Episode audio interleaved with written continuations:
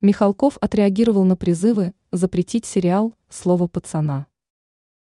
Никита Михалков ответил на призывы запретить к показу сериал российского режиссера Жоры Крыжовникова «Слово пацана». Кровь на асфальте. Председатель Союза кинематографистов России вместе с этим назвал реальную причину, из-за которой всполошилась общественность.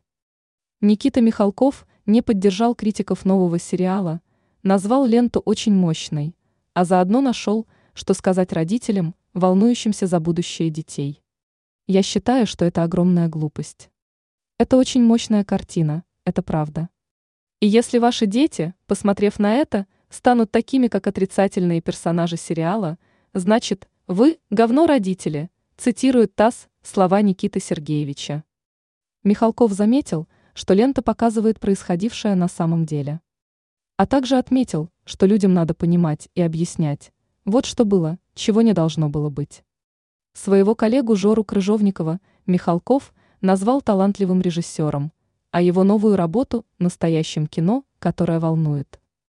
Что касается волнений в обществе и призывов запретить картину к показу, Никита Михалков заметил, что подобной реакции кино про гламурную мерзость не вызывает.